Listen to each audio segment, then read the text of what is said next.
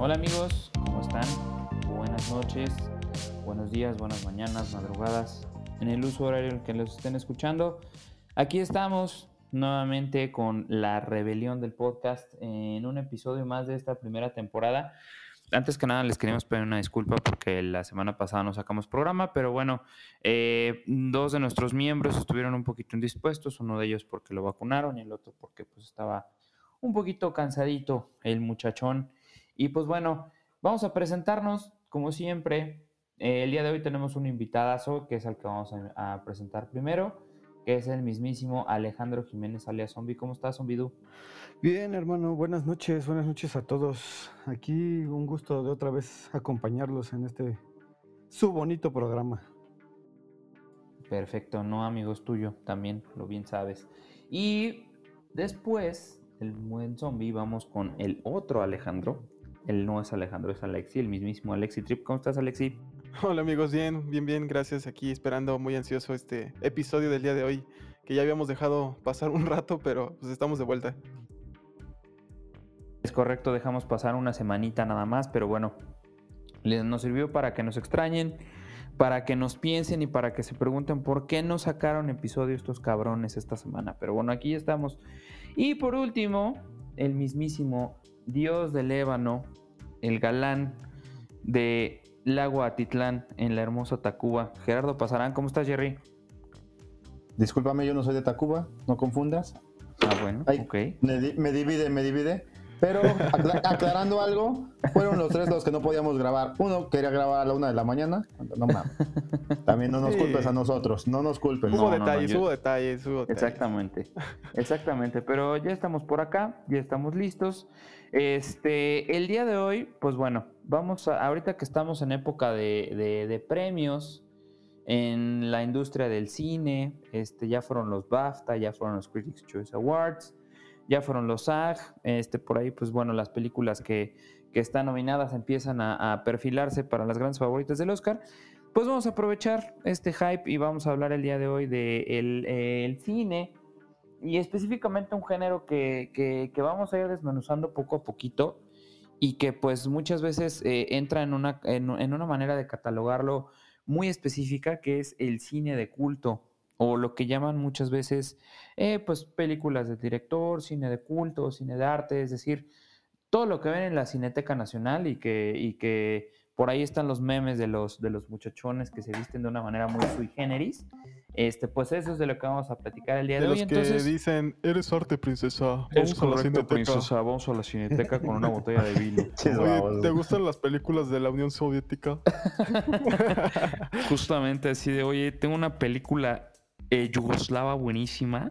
Se firmó en el 75, o sea, poca madre, ¿no? De Sí. esas películas vamos a platicar. Este, y pues, ¿quién, quién- ¿a quién le gustaría comenzar? Es decir, a, para ustedes, ¿a qué se le llama cine de culto? ¿Qué es lo que de- denomina una película como cine de culto? ¿A quién le gustaría empezar? Por favor, zombie, empieza tú, que tú eres nuestro exponente principal. Eh, pues mira, es una, bueno, no sé si decir que es una pregunta complicada. Hay veces de que mucha gente dice es que el cine de culto es el desconocido o el cine de culto es el que no todo mundo ve. Este, el cine de culto es el que no gana premios, pero yo no siento que vaya tanto por ahí. O sea, yo siento que más es como que películas que en su momento este, dejaron como una marca muy particular este, al momento de hacerlas, el cómo se hicieron y demás, porque hay películas de culto que han ganado Oscars, que han ganado premios y demás. Digamos que son películas que saben envejecer, ¿no? Sí, podríamos, yo, yo lo de, o sea, por ejemplo, hay mucha gente que te podrá decir, es que, y, creo que en la mayoría de las personas siempre van a poner de ejemplo a Quentin Tarantino, como que es el, el dios de las películas de culto, y a hoy en fecha, ya hasta hoy en fecha se le empezó a reconocer co- en los Oscars y en los premios, por los guiones que hace y por la forma en que él ve el cine. Este, pero muchos años atrás, o sea, él nada más era como de, es que es el que hace las películas raras, por así decirlo. Y después viene como, por ejemplo, las películas del Padrino, que sí son películas premiadas desde que salieron. Y aún así, este, son de culto. O sea, es como, ese es el balance que les digo, es que no sé qué las denomine de culto, porque varía, por así decirlo, varía si, si son premiadas, si son raras, y el guion es único, además, o sea, tienen que ser muchas cosas. Por ejemplo, yo creo que las películas de culto, para mí, digo, desde mi punto de vista, es, es como las películas que han marcado generaciones, ¿no? O sea, como decían, películas como El Padrino, como Naranja Mecánica, como todas esas películas de, del siglo pasado, que ciertamente muchas personas, eh, pues obviamente de, de aquellos tiempos y más recientes, pues como que se animan, ¿no? Y, realmente pues dices, oye, estaban muy chidas esas películas, pero yo siento más bien que una película de culto la hace, pues no sé, tal vez la, las generaciones las, eh, que ven esas películas, ¿no? Eso creo yo. Ok. Totalmente de acuerdo yo con Alex, con esto que dijo. Pues, pues fíjense que eh, realmente, o sea, para mí el cine de culto yo creo que es una combinación de, de, de varias cosas, ¿no? O sea, por ejemplo, eh, yo para mí es algo, que haya marcado un estilo al respecto de la cinematografía. Por ejemplo, como mencionaba Zombie, eh, pues Tarantino hay algunas tomas muy específicas en sus películas.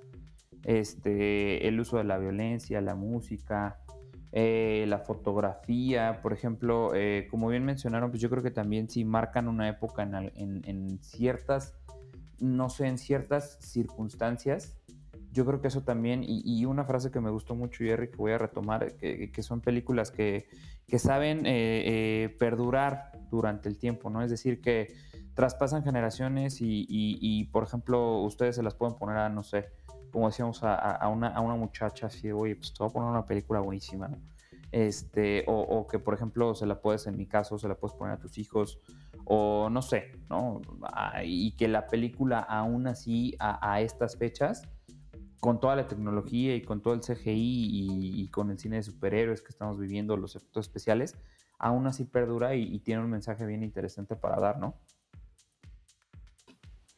Sí, sí, totalmente de acuerdo. Digo, para mí el cine de culto, pues, digo, yo para mí catalogado así, son películas que te marcan una época y lejos de que son reconocidas en su momento, van envejeciendo y son empiezan a reconocerse posteriormente aunque es como dice Zombie, hay películas que sí han sido, son de culto y las reconocen desde, desde el inicio, pero muchas no, y muchas han sido premiadas posteriormente o han sido más reconocidas con el tiempo. Sí, siento que las películas de, como dices tú, Jerry, este, o sea, envejecen, pero envejecen bien. Y mientras más pasa el tiempo, como que más le agarras cariño y más, no sé, o sea, como el vino, ¿no? Yo creo. Y las puedes ver mil veces y siempre le vas a encontrar un diferente sentido o vas a ir descubriendo otras cosas. Y, puedes verlas en un principio y dices, descubres una cosa y ya después la vuelves a ver años después y dices, ah, esto no lo había notado. A mí me pasó con, las de la naranja, bueno, con las de la naranja mecánica y, por ejemplo, este Mad Max también, que en algún episodio comenté de eso y dices, wow, o sea, sí, las ves y las ves y cada vez encuentras cosas distintas, ¿no? Las ves de otra perspectiva tal vez. Sí, porque yo digo que también ahí varía a qué edad las ves. Porque yo muchas películas las vi muy chico. O sea, las primeras de Mad Max, como dice este Alex. Bueno, la primera, que para mí la primera es la mejor y la que recientemente salió, como que son las, las mejores hechas. Las otras ya se perdieron un poquito en el, en el cine de la época. Pero ya de cuando las vuelves a ver ya más grande, como que le das hasta cierto sentido diferente a las cosas. A mí lo que me pasó mucho fue con la película de Interestelar, que a la fecha la puedo volver a ver y encuentro algo nuevo o algo diferente. Joyón. Porque sí, y, van cambiando mucho. Como dice lo que dice Jerry de que envejecen, tiene a veces mucho que ver porque en el criterio con el que se catalogan las películas que ganan premios antes, ahora ha cambiado mucho. Digo, yo creo que antes, o sea, por lo que le digo de Quentin Tarantino, él no ha dejado el estilo de cine ni el estilo de guionismo. Así es. A mí la, plática que tienen al principio de la película de Perros de Reserva en el restaurante. Ah, es una sí, esa parte que esa parte de ese guion para mí es como o sea, define muchas cosas del cine. Cuando hablan, cuando hablan de Madonna, ¿no? Exactamente. cuando habla sobre dejar o no propinas, o sea, los actores que están envueltos, este Michael Madsen. Ahí, le vamos, le vamos a dejar la tarea al buen Alexei, a ver si, a ver si cuando edite el programa nos puede poner la, la, conversación de fondo. Sí, claro, por supuesto. o sea, eso es lo que lo hace interesante porque hasta hoy, cuando sacó la de Eras una vez en Hollywood, ¿o no? ¿Cómo se llamaba? La última que sacó. Eh, fíjate que, fíjate que esa escena, esa escena siempre como que la trata de replicar en todas sus películas, por ejemplo, en la de en la de Bastardo sin Gloria, cuando la primera escena, cuando llega Hans Landa a la casa de Shoshana, es pues más o menos parecida, ¿no? En donde está como que, donde está platicando y donde le cuenta que él es este el cazador de judíos y que no le gusta, bla, bla, bla. Y como tú bien dices también en la de, en la de Eras una vez en Hollywood. Sí, o sea, eh, ese es como el estilo, pero digamos que por alguna razón hasta hoy se lo reconocen porque como dice Jerry, a lo mejor antes era como de diferente y van envejeciendo las cosas y ya les encuentran pues diferente forma de evaluarlas, podríamos decir. Digo, el culto a veces también va a depender de cada quien, porque hay películas que a mucha gente no le gustan y no hay una lista como que diga estas son las de culto que tiene, o sea, las listas que te pongan en internet, no, o sea, no, no siento que sea así, 100 películas de culto que debes de ver, no, debe, de, debe de haber más variación, a mi gusto. Exacto. Sí, no, totalmente. Y por ejemplo, eh, yo creo que en esta primera parte de la plática, pues podemos coincidir en que las películas de culto, eh, pues número uno, son atemporales, si están de acuerdo. Número dos, tienen un estilo muy definido en cuanto a cómo presentar una película. Digo, obviamente los cuatro que estamos aquí no estudiamos cine, ni mucho menos, o sea, es decir, vamos a ocupar un lenguaje que quizás no es el correcto, ya por ahí si alguien, eh, algún, algún, alguna persona que esté estudiando cine pues, nos quiere corregir, adelante, lo aceptamos sin ningún problema. Este, la fotografía, música, etcétera, etcétera, etcétera.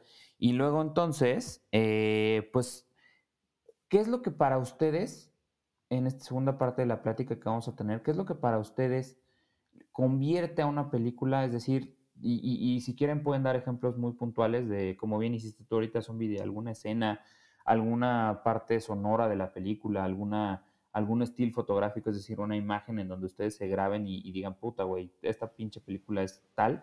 ¿Para, qué, para ustedes, qué, los, qué convierte una, una película en una película de culto? Digo, a mí principalmente también lo que me llama mucho es el, lo que llama el soundtrack de las, de las películas, también es lo que a mí me llama mucho la atención y para mí son las películas que más me, reflejan y me llaman más la atención. Digo, ejemplo, eh, la de, ay, las ventajas de ser invisible. Corazón de Caballero para mí se me hace una película de culto que no es valorada y es, a lo mejor es una de las, para mí es película muy como, pues fuera de lo común, digo, pues no es nada, es como muy irreverente para la época, o sea, se supone que es una película de época, pero muy irreverente a la vez. Y eso para mí lo hace también una película de mis favoritas. ahorita que mencionas Corazón de Caballero, yo, yo era muy fan de la parte de que cuando bailan la de Golden Years de David Bowie, que empieza como un baile según de la época. Medieval, sí, sí. sí. y de repente lo convierten como en un baile moderno, que y es lo que dice este Jerry, como que esa irreverencia en combinar las cosas y en en la actriz, ahorita no me acuerdo cómo se llama, en cómo se peinaba, que no era como ni de la época. Shannon o De hecho, de ah, hecho, en el, eh, de hecho en el, en el CD, en el, porque a mí también es una de mis películas favoritas. En, la, en el CD que yo tengo viene, eh, ya saben, como el, el, ¿Cómo se dice? Los comentarios adicionales. Sí, los comentarios adicionales. Y ahí justamente le acaban de dar a clavo porque el director lo que dice es que trató de hacer una, una película de época, pero adecuada a la modernidad, ¿no? De hecho, lo que comenta el director es que eh, cuando están en las escenas de las, este, de las justas, cuando están ahí como que peleando, pues, que lo trataron de hacer como un ambiente de, de un estadio de fútbol, ¿no?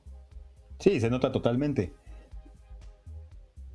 Por ejemplo, a mí, eh, para mí una de las películas que, pues considero que son como, bueno, que me llaman mucho la atención es eh, esa, esa, como esa fantasía que le pueden meter, no sé, digo, Alex eh, me, me llevó por el buen camino cuando me prestó unas películas de Wes Anderson y la verdad es que me gusta mucho la dirección, eh, los colores que utiliza ese cuate, ¿no? O sea, para, para representar una escena, eh, cómo te... Sí, como que todo está muy, muy, no sé, muy raro, ¿no? Eh, eso y pues las películas de Tim Burton en general son como, para mí, ¿no? Más bien a mí lo que me llama más la atención es como esa dirección de arte, de fotografía, y yo pondría en segundo plano, pues eh, ahora sí que el soundtrack, ¿no? De, de las películas. Sí, totalmente. Totalmente. Y fíjate que diste, diste en el clavo, me, ganaste un poquito el, el argumento sobre Wes Anderson. Es muy, es un muy buen ejemplo porque si se fijan, eh, el estilo de Wes Anderson es muy marcado en la mayoría de sus películas. Eh, a- de, de, Wes Anderson a mí, por ejemplo, en lo particular, mi favorita es la de Los Excéntricos Tenenbaum. Me gusta muchísimo esa película. Este, y después de ahí la de donde sale Bill Murray, la de La vida acuática de Steve Zissou. Ujujú, Esa también para mí es una joya. Sí, sí. Y, y- y- y, por ejemplo también, pero, pero fíjense mucho en cómo usa la paleta de colores en ciertas escenas, ¿no? O Sí. sea, cuando, cuando es el amarillo, pues es- todo es amarillo, cuando es rojo, todo es rojo, cuando es rosa, todo es rosa. Y, y aquí corrígeme si estoy mal, zombie, de, de él también es la del Gran Hotel Budapest. Sí, también es del Ah, pues también es una joya de película. Kingdom, este viaje a Darjeeling, Moonrise Kingdom, la de la del el fantástico señor Fox, ¿es de él? También la de también la de la isla de los perros. Ah, esa es buenísima también. También se, le gusta mucho hacer stop motion.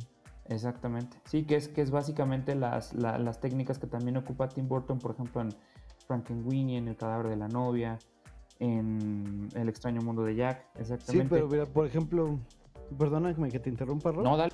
Este, cuando mencionas a Tim Burton, cuando sacó la del extraño mundo de Jack, era una película que no la recomendaban para niños. O sea, porque es obscura. Decía, es que es animada, pues sí, pero los temas que toca del Boogeyman y demás, o sea, no, no, no, lo, no lo catalogaban como cine para niños. Y en su época era como, imagínate, con la existencia de Disney y todo lo que hacía, que llegara alguien como Tim Burton a decir, no, es que yo quiero hacer como algo más oscuro, pero que sea animado, pues era como decir, ¿cómo te atreves? O sea, lo, lo animado debe de ser feliz, por así decirlo. Así es. Y En la también en el-. Exacto. Y también, por ejemplo, mismo caso fue la de Frankenweenie, ¿no? Que en algún momento dijeron, es que pues, es una película niño, no, espérate, o sea, habla de, de un niño que pues, se le muere su mascota y la quiere revivir, como el Dr. Frankenstein, ¿no? O sea, realmente no, no, lo puedes, no lo puedes catalogar como cine para niños porque realmente el tema no lo da para sí, ¿no? Y, y fíjate que yo también ahí, por ejemplo, en, el, en, en lo que mencionaban acerca del soundtrack, para mí la música en una película es esencial. O sea, yo creo que la música es la que te va llevando en la historia de la película. Digo, no sé si, si por ejemplo, para poner un, eje- eh, para poner un ejemplo eh, reciente, no sé si ya vieron la película de Batman, la nueva. No. Ya. No, no, tal vez no lo he visto. Bueno, ok. eh, cuando la vean se van a dar cuenta de lo que les estoy comentando. La, la música te va llevando la atmósfera de la película. Y por ejemplo, cuando, cuando entra Batman, básicamente pues tiene incluso un tema muy específico, como lo han tenido todos los Batmans anteriores, pero creo que en esta, en esta película en específico, el tema de Batman es completamente como si fuera Batman. No sé si me explico. O sea, la, la música te lleva a que, a que realmente pues te des cuenta que es Batman, ¿no? Y, y para mí, por ejemplo, la música, la fotografía y, y- y- y, pues, pues la, la, la, la elección del, del, del tema para mí es básico para una película de culto. Sí, claro, te deja, te deja muchos, mu- o sea, te marca también, ¿no? Esa, esa parte. Sí, Yo digo que, bueno, en mi caso personal, para mí una película que sea de culto, en mi caso tiene que ver mucho con el guion, mucho con ciertas pláticas, con ciertos puntos que toca. A veces la, la escena sin un guion adecuado, como que se muere, por así decirlo, o viceversa. Un buen guion a veces con una escena mal llevada, pues no te da todo. Este, yo algo, por ejemplo, hace, antes de empezar la plática, ya ves que este Jerry mencionó la película de Her de este Spike Jones o Spike Lee- no Spike Jones. Sí. Spike Jones. Este, y a mí me me gusta mucho esa película porque pues es el guion, sin el guion no tendría ningún sentido, para nada toda la, temática de la película, de la inteligencia artificial, del amor y demás. Y creo que esa película engloba mucho, ¿no? Digo, parte involucrando, disculpan, pero involucrando lo que decía antes Rodrigo de la paleta de colores y todo. Ajá. Esa, eh, digo, la fotografía de esa película también es muy buena y pues generalmente la música, como dices. Sí, ahí la música la hizo Arcade Fire. La de Her. Exacto.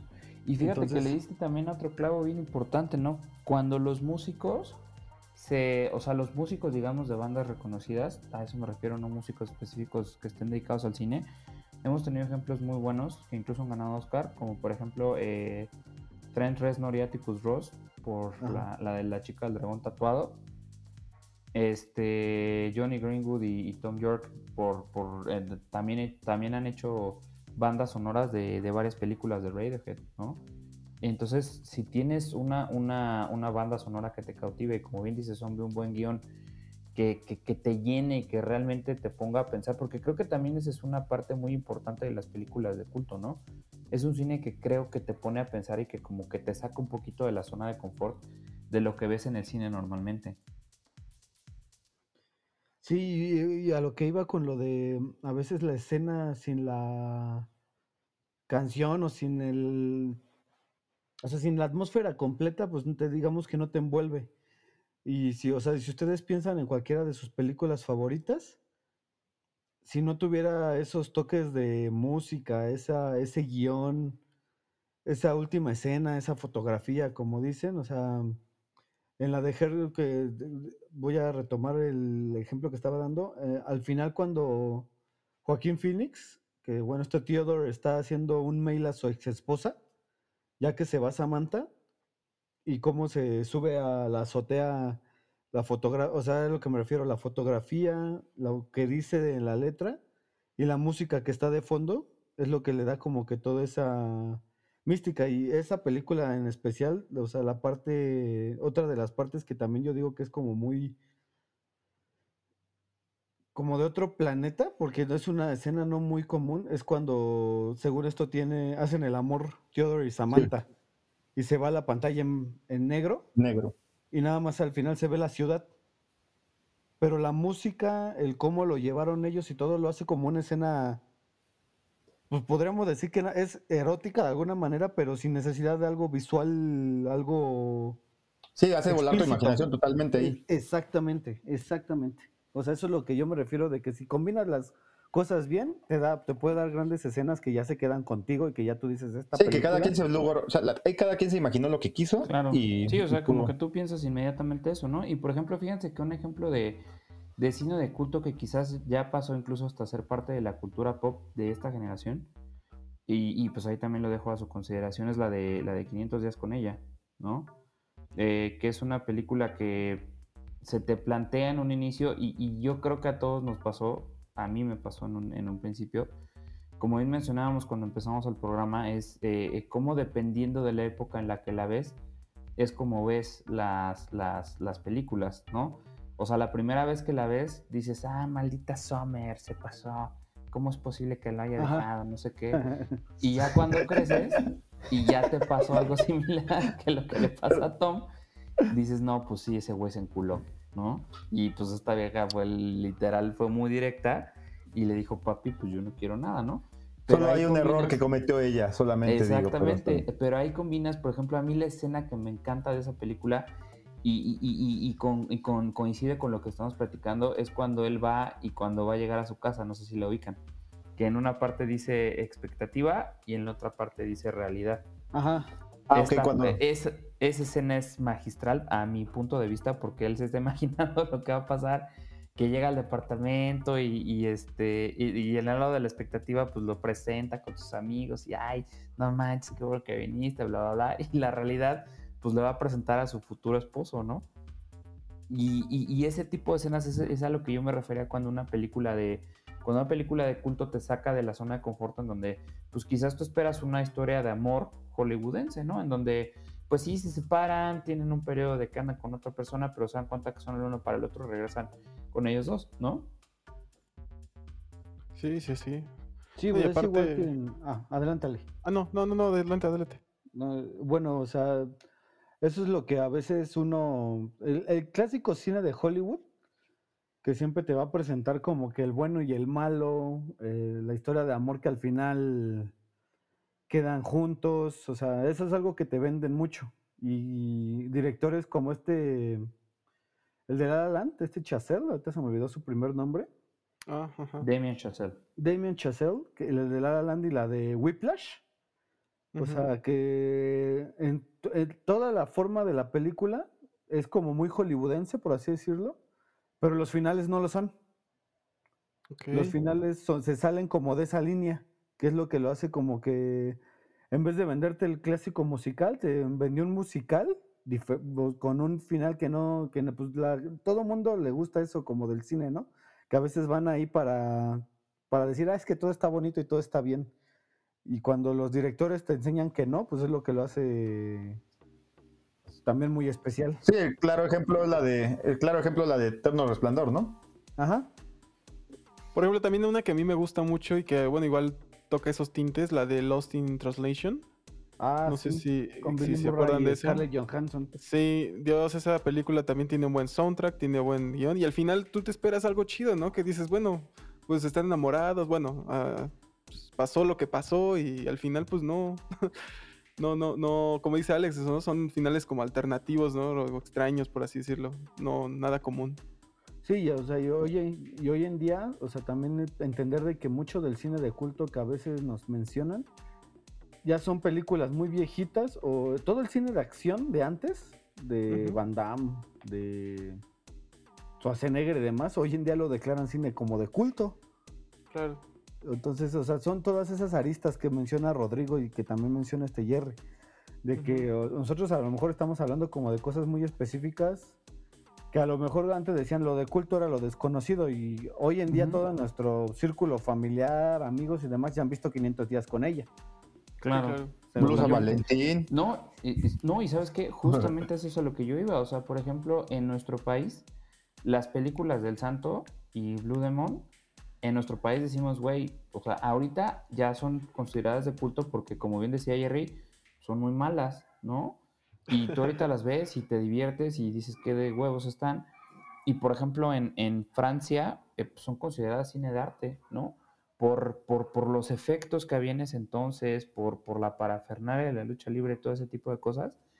Y por ejemplo, eh, a mí en lo particular, a mí, yo crecí viendo películas de artes marciales porque era lo que pasaban en la tele.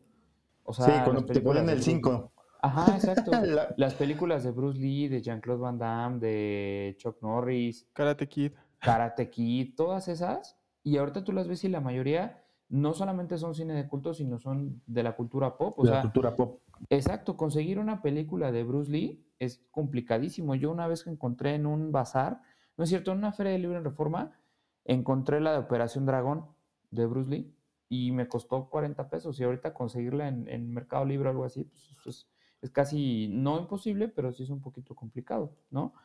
Este, y pues bueno, ahorita ya hemos ido desmenuzando un poquito cómo, cómo, cómo vemos nosotros el cine de arte, cómo lo vemos eh, a nuestra perspectiva.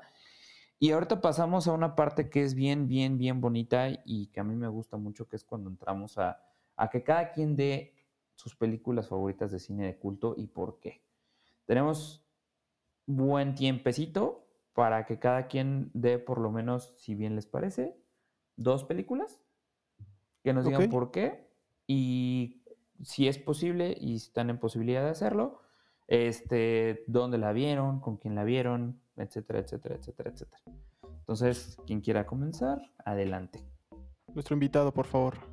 Por favor, Zombidu. Hombre, miren, Hombre, Tengo hombre, una- hombre, tío. cantidad de, o sea, honestamente veo demasiadas películas y tengo como muy específicas algunas otras. Me voy Por eso eres el como- invitado.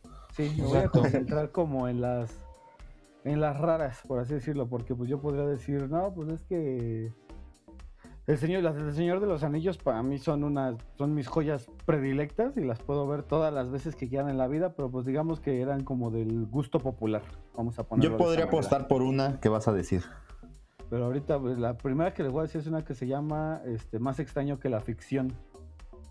Que no es muy conocida, pero tiene un mensaje que sale este Will, Will Farrell. Está Emma Thompson, me parece. Y ¿cómo se llama? Ahorita no me acuerdo. Maggie Gyllenhaal, la de la secretaria. No sé si vieron esa película o reconocen la chava que es la que. Sí, la que sale en Batman. eh, Bueno, Ajá, en la de Batman. Exactamente. Y La este. Dustin Hoffman. Y es una historia Es muy pues, buena es poco película. común que habla de, de que a un señor un día escucha que le narran su vida y le dicen que lo van a matar. Pero que un narrador, o sea, netamente un narrador de un libro, le dice que se va a morir. Y entonces él empieza pues, a cambiar su vida para decir, es que, ¿cómo voy a, no me quiero morir y demás? O sea, es como, a mí me gusta mucho por lo, el, el mensaje de al final de la película, el hecho de que no sea tan conocida, por así decirlo, tiene un soundtrack muy sencillo, no tiene muchas canciones. Y e- y es de las únicas películas serias que le conozco a Will Farrell, que es el que hace la de Guerra, Guerra de Papás. Eh, y esta película siempre me ha gustado mucho nada más por ese sentido de, por las ciertas escenas y de que uno se ima- imagínense, yo me puse en su lugar y dije, a ver si un día me dijeran de repente, yo escuchara en mi cabeza que me narraran de que por haber hecho algo en específico, eso me va a llevar a mi muerte. ¿Cómo tendrías que vivir? ¿Cómo te sentirías? ¿Qué tendrías que hacer? Eso es muy interesante, por eso a mí me gusta mucho. Y la segunda, que no sé si creo que la tiene Jerry o no, me, es muy complicado elegir una, honestamente. Pero me voy a ir por mi director favorito, que es este Wes Anderson, y me voy a quedar con la de Hotel Budapest.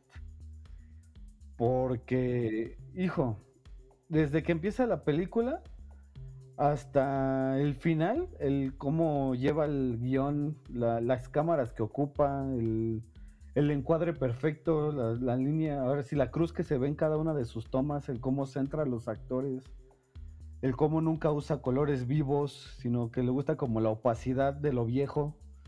Este, esa película, en todos los sentidos, la veo y la disfruto mucho y me da mucha risa con todo y que es un humor muy sátiro.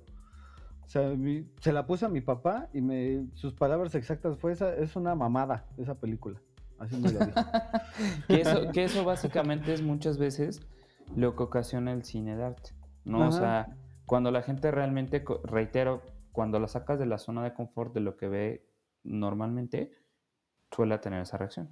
Me falló, me falló, zombie. Pensé que iba a Sí. decir la de Donnie Darko. Joder, que esperamos que dijeras Donnie No, la Darko, de Donnie tío. Darko me gusta muchísimo. El soundtrack es, pues, está basado en los ochentas. Este, um, para mí este Jake Gyllenhaal es de los actores menos, este, ¿cómo se llama? Más poco valorados. Por, Subvalor, infravalorados. infravalorados, exactamente. Ahí también sale esta Maggie Gyllenhaal. Este, y o sea, la película, si la ven, véanla dos veces para que le entiendan mucho de lo que toca. Esa película para mí es la que le dio pauta a Dark y a Stranger Things de muchas cosas que Así llegan es. a tocar. Así es. Sí, y con un soundtrack soberbio también. Ajá. Entonces, pero por ejemplo, todo lo que hace Wes Anderson es como muy diferente. Y yo siento que en esa película en específico de la del Hotel Budapest, el hecho de que Ralph Fiennes no haya sido galardonado por el papel que se avienta ahí, por toda la, eh, o sea, todo el chiste que era, es muy triste. Y ya nomás como una mención honorífica y como yéndome hacia las películas animadas, hay una película que se llama Ocho Noches de Locura, que a lo mejor un día la pueden ver, que es de Adam Sandler, que es de caricaturas y habla sobre, sobre un niño que se queda sin sus papás en Navidad, por así decirlo, pero con todo el humor que tiene Adam Sandler, con toda esa sátira, y casi mucha gente no la conoce y se las recomiendo mucho que la busquen. Les los va a hacer bien. así reír muchísimo. Es como, es como mi pobre angelito, pero versión este para adultos. No, no, ¿No? creo. Versión o sea, Adam es- Sandler. Es una versión Adam Sandler, eh, caricatura y más grosera de lo de que son sus películas a veces. Eh, Eight Crazy Nights se llama. Si un día la pueden buscar, les va a dar muchísima risa. Hablando de Excelente. Adam Sandler, una de sus películas, la mejor película que tiene, creo que es, y nadie la valora, es la de Diamante en Bruto, ¿no? Y también puede ser catalogada ya en ese punto. O va- para mí va a poder ser catalogada en película de culto si la llegan a ver. Pues ¿Es la que está en Netflix? En Netflix, Es de correcto. hecho, hasta lo nominaron Ah. al Oscar, ¿no? Por, como mejor actor por esa Sí. película. Se le criticó por eso, pero se criticaba mucho esa nominación, pero joyón de película, la verdad. Pero es que fíjate que Adam Sandler cuando hace cine serio, porque lo ha hecho, también tiene una película que se llama La de Esperanza Punch Drunk. Love.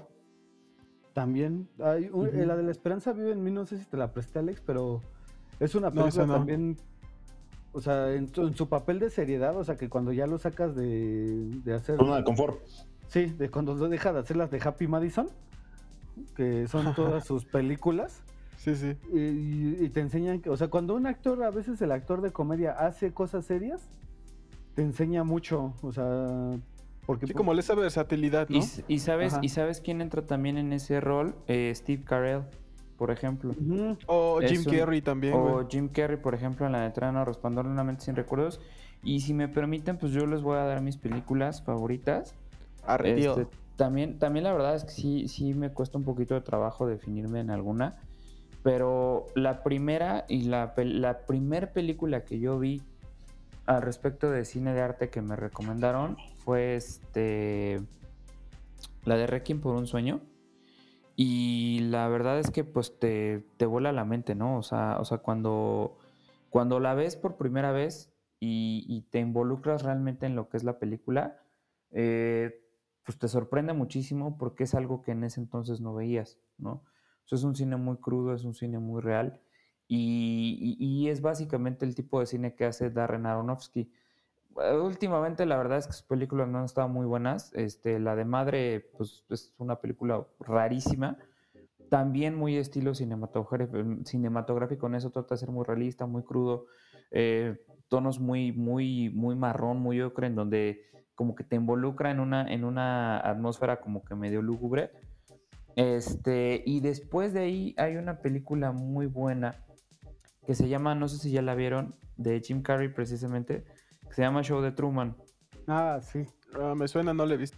Es una, Una joya de película, este, en donde pues él eh, pues se da cuenta que su vida es un programa de televisión, literal. Y pues lo están grabando y pues él vive en un set, ¿no? Y el final, no se los voy a contar, si la pueden ver, veanla, el final es una joya. Eh, y fíjense que al respecto de eso, también eh, no, no hemos hablado mucho del, del cine, quizás eh, nos estamos enfocando mucho en el cine, digamos, americano, ¿no? Pero las películas extranjeras, hay películas también muy buenas. Este, la película de Reversible de Gaspar Noé es una película que está muy fuerte, pero pues también es muy buena. Ah, esa escena está medio este traumante. Vincent Cassel, ¿no? Con Y Vincent esta- Cassel y Mónica Bellucci. Y también el final es uno de los finales más Sí, agrestes y, y- y- y brutales que yo he visto en mi vida, ¿no? Y, yo... y, pues, ah, dime, dime, dime. No, no, no, dale, dale, Es dale. que ya meternos en cine como hay mucho cine francés, in- cine noruego, este, creo que, o sea, si mencionamos ahorita esto nos podría dar para tres programas, pero Sí, hay claro. una, hay, hay cine que muchas películas que hoy en día vemos están basadas en alguna, en un remake, o sea, son remakes de algo que hicieron ya en el extranjero Muchas veces. Entonces, también eh, eso que dice Ro es muy importante. O sea, yo, yo mencioné como de las que, pues de alguna manera me han puesto como en una perspectiva, pero hay una de cine que Sí, claro, y, y- y- y como bien dices, no podemos acabar. Y pues nos faltan el mismísimo Jerry y Alex Trippy. Entonces dense, muchachos, porque ya casi acabamos.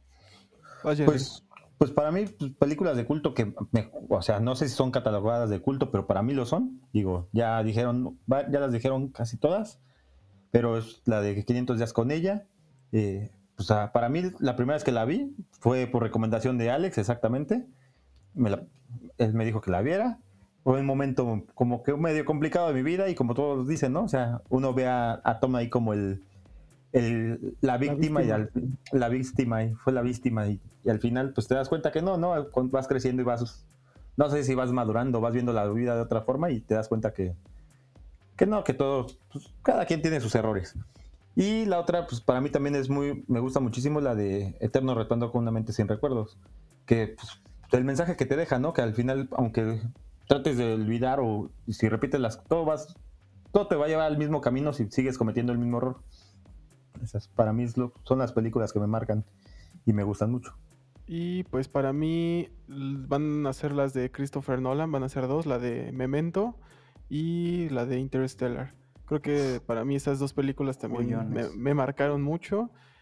Y principalmente para mí es como que, como que sí te, te envuelve, ¿no? O sea, son películas que una te deja pensando y la otra te muestra cosas que nunca hemos visto, pero gracias a la tecnología eh, pues las hacen posible, ¿no? Entonces, este, pues yo creo que para mí esas serían las dos películas. Interstellar, a mí me pasa, por ejemplo, cada vez que la veo, lo encuentro algo nuevo. Y la Sí. entiendo de una manera diferente. Exacto. Justo Sí, fue lo ¿no? que Y- mencioné hace rato. Sí, sí. Vas creciendo, como dice Alex, y vas como que... Vas viendo, la vas viendo de diferente forma, ¿no? Le vas viendo de Exacto. diferente puntos de vista. a lo mejor la vas viendo de diferente personaje, puede ser también en esa parte. Y Sí, vas como cambiándole. Sí, pero bueno, todo lo que mencionan ustedes en las, la- bueno, en la mayoría de las películas que acaban de mencionar, el soundtrack es muy importante. Bueno, todo lo que hace Hans Zimmer en Interestelar mm, sí. y todo lo que hace, bueno, la de Memento no recuerdo mucho el soundtrack, pero la película está hecha en blanco y negro. Y creo que es este Guy Pearce, creo que se llama el, no, no me acuerdo cómo se llama el actor, con esta Carrie Moss, la de Sí, Guy. Guy, Guy Pearce. Ah, ajá. Sí, sí. Sí, y de Son hecho, ¿saben que él? Y de hecho, fíjense, perdóname, Zombie, la, la, hay que recordar que Christopher Nolan comenzó como un director indie, ¿no? Y ahorita ya es un director mm, con un super renombre en Hollywood eh, debido a, a, pues, las películas de Batman. Y de hecho, Christopher Nolan, no sé si ya la vieron, tiene una película muy buena que se llama The Prestige. Ah, sí, el gran truco. El gran truco en español, que es con. Christian Bale, precisamente, Y Hugh Jackman. y Scarlett Johansson, y también es una puta. Se le dio poco valor porque fue, al- salió a la par de esta, la del ilusionista, ¿no? Exactamente, exactamente, salieron al Mm. mismo tiempo. Las dos muy buenas, pero a mí me gusta más la de Nolan. Sí, justamente, o sea, yo decía que la del ilusionista era muy buena, pero después vi esa y peliculón también. Sí, y bueno, yo creo que eh, aquí lo que estamos de acuerdo todos es que nosotros la declaramos de culto porque es de nuestro gusto. Claro. O sea, Exacto, muchos sí. porque a lo mejor, Sí, sí, sí. pues, por, por nuestro círculo de amigos, a lo mejor sí, a lo mejor no, hay unos que sí nos dirán, ay, esas películas son bien raras. Porque pues va a haber banda que le va a gustar lo sencillo, por así Sí. decirlo. Y Sí, nunca no, va a estar como- mal, o sea, pero... Por ejemplo, yo- De mí de no vas a estar hablando. Ah, no, pero yo lo que, o sea, yo les recomiendo, yo siempre les voy a recomendar es nunca se guíen por una reseña, nunca se guíen por alguien que diga que estaba fea. Siempre vean las cosas, siempre, siempre, siempre, siempre. No importa qué películas les digan. Ustedes véanlas y háganse su propio criterio. Así Siempre es. eso se lo recomiendo mucho, amigos. Así es. Pues muy bien, muchachos. Pues la verdad es que nuevamente este programa fue una gozadera. Eh, realmente hemos, hemos tocado temas que pues nos dan para uno o dos programas más. Este, pues ahora sí que denos ya para cerrar y ya para terminar con, con- con el episodio del día de hoy. Cada quien de ustedes dé una recomendación de una película este, de cine de arte que nuestros escuchas puedan, puedan ver y en qué plataforma, si es que saben en qué plataforma están. Si no, pues nada más recomiéndenla y pues denle. Perfecto. Pues yo recomiendo las ventajas de ser invisible. Ok, ok, zombie. Yo les voy a recomendar una película que en, creo que es, híjole, ahorita no me acuerdo, creo que es alemana o no. Se llama Déjame entrar. Tiene una versión en inglés, eh, una versión americana y una versión española, pero es una película de vampiros, de niños. Así la pueden buscar como Déjame entrar. Pero la versión original es la buena y en la versión en inglés es- este, está muy violenta, pero les va a gustar mucho. Ok, ok, ok. Pues yo les recomiendo, van a ser dos. Este, la primera se llama eh, Fear and Loading en Las Vegas, que es Miedo y Asco en Las Vegas. Eh, van a ver ahí a Johnny Depp en un papel que pues, jamás lo habían, lo habían visto. Y déjenme, les busco el nombre de la otra porque no me acuerdo en lo que alguien más les da el otro nombre. Ah, pues bueno, yo recomendaría igual también dos, que pues sería la de... Bueno, esa tiene poco que salió, pero creo que es muy buena y pues, creo que no sé si, si les haya, ah, sea muy infravalorada o qué, pero eh, a mí me gustó mucho es la de Green Book. eh, que salió hace como tres años, cuatro años. Y pues pondría también de recomendación este, la de mm, la de Memento, que es una película muy buena. Digo, realmente es muy complicado conseguirla o verla. La verdad no sé dónde esté ahorita. Yo la tengo. Pero- ah. Ah, bueno, Ah, si bueno, alguien la quiere, que Alex la nos, al zombie, no- exacto. nos, que- nos queme un par de DVDs. Exacto. Lo- la voy a poner en un live. Bueno, Ajá, no, no exacto. recuerden que aquí estamos, no estamos a favor de la piratería. Este, que nos la preste mejor. la Sí, sí, ya cada quien que haga lo que quiera, ¿no? Ya que cada quien haga lo que quiera, exactamente. Mención honorífica para la de vacaciones del terror, ¿no? Exactamente, vacaciones de terror con Pedrito Fernández. Oigan, Ah, ya, ya, dos ya películas. No Di- se vale, di- yo nomás dije una. No, va, aviéntate otra. Sí, no, échate otra. A ver, déjame me la, déjame me la saco rápidamente de la manga. Bueno, lo que Zombie les dice, yo ya encontré la que les iba a recomendar. Se llama Solo los amantes sobreviven. Está en Amazon Prime. Oh, es una bien. película de Tom Hiddleston y Tilda Swinton en donde los dos son vampiros, pero son Ah. rockstars. Es una joya. Y el soundtrack, chingón. A ver. Zombidú, ¿Listo? No, es que la, la perdí la que tenía en la mente, muchachos, pero mientras con esa de la de Let Me In, o bueno, déjame entrar, la pueden checar. Y, ah, miren, les voy a dejar la de la de Control, que es la vida Ah, de, uff, sí, sí. de Ian Sí. Curtis. Joyaza. Buena, vista muy buena. desde- Desde los, los ojos de su, mu- de su ex esposa, o bueno, de su mujer. Esa también la pueden ver y para que se den una, una, idea de lo que era. Esa la encuentran en YouTube. Exactamente. Sí, esa sí la encuentras en YouTube. ¿Está en YouTube? pues. ah, mira, Sí. yo no sabía. Y última recomendación nada más para cuando quieran, vayan a Dale, dale, dale. día- si están un día en Walmart, vayan a buscar las películas que tienen ahí, que venden baratísimas y se pueden encontrar pequeñas joyas que nunca creerían que Ah, iban a sí, poder ver O por las ahí. que están en el contenedor, ¿no? Ajá, o sea, ya ahí Ah, encuentran sí. películas que dicen, ah, estas ya ni las hacen, quién sabe cómo terminan ahí, pero ahí están. Cierto, bueno, buena, buena recomendación. Buen tip, buen tip. Sí, que luego ven hasta dos en uno. Ajá. Sí, también, también dense una vuelta. Hay, hay muchos lugares que están eh, por afuera de los metros, literal. Ajá. Este, hay una tienda muy, muy buena que está por el Metrobús. Ay, el Metrobús Durango. Ahí hay una tienda de DVDs muy buena y encuentras películas súper baratas y joyas, como bien dice Zombie. En las ferias del libro luego también hay, hay buenas peliculillas por ahí, ya que esto se está reactivando.